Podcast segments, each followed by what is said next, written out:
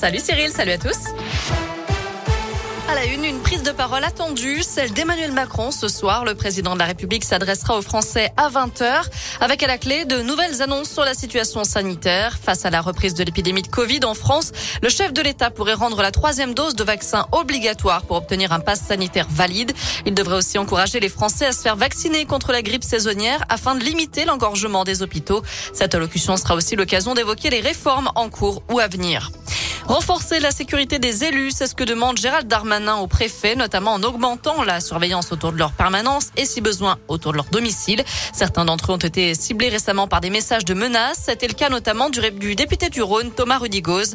Des messages qui font référence au député britannique David Ames, mortellement poignardé euh, lors d'une permanence parlementaire la semaine précédente. Près de 1300 menaces ou agressions contre les élus ont été d'ailleurs enregistrées en 2020. C'est trois fois plus qu'en 2019, selon les données du ministère de l'Intérieur. À retenir aussi l'appel à la prudence des pompiers de la Loire. L'hiver approche et les chauffages se rallument. Alors attention aux risques liés au monoxyde de carbone. Comment éviter les intoxications? Quels sont les signes? Que faire en cas d'intoxication? La réponse en vidéo sur le compte Twitter du 10 de la Loire. Dans le reste de l'actu, les recherches se poursuivent en Mayenne pour retrouver l'adolescente de 17 ans portée disparue depuis hier soir. Partie faire son jogging, elle n'est jamais rentrée. Selon France Télévisions, un téléphone et des écouteurs portant des traces de sang auraient été retrouvés. Le procureur de la République doit faire un point sur l'enquête cet après-midi. Trois personnes interpellées dans l'enquête sur l'attaque au couteau contre les policiers à Cannes hier matin. Ce sont des proches de l'assaillant. Deux travaillent pour lui. Le troisième l'a logé. Pour l'instant, le parquet antiterroriste n'a pas été saisi de l'enquête. Aucun des quatre policiers policier visé n'a été blessé. L'agresseur, lui, avait été sérieusement touché par des tirs de défense, mais ses jours ne sont plus en danger. Attention, vous avez peut-être du saumon dans votre réfrigérateur. La marque Laberry rappelle un lot de quatre tranches de saumon fumé de Norvège pour la présence potentielle de l'hystéria, un produit commercialisé par de nombreuses enseignes de grande distribution.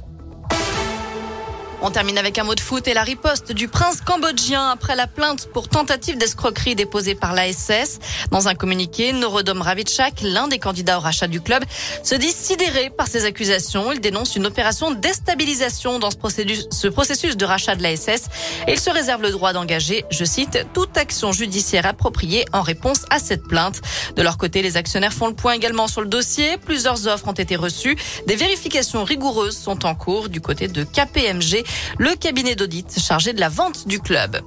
Voilà, vous savez tout pour l'actu de ce mardi. On jette un œil à la météo pour cet après-midi. Encore une fois, c'est une alternance de nuages, de grisailles et de belles éclaircies. Les températures varient entre 6 et 10 degrés pour les maximales cet après-midi dans la région. Ça devrait être comme ça à nouveau demain. Très bon après-midi à tous.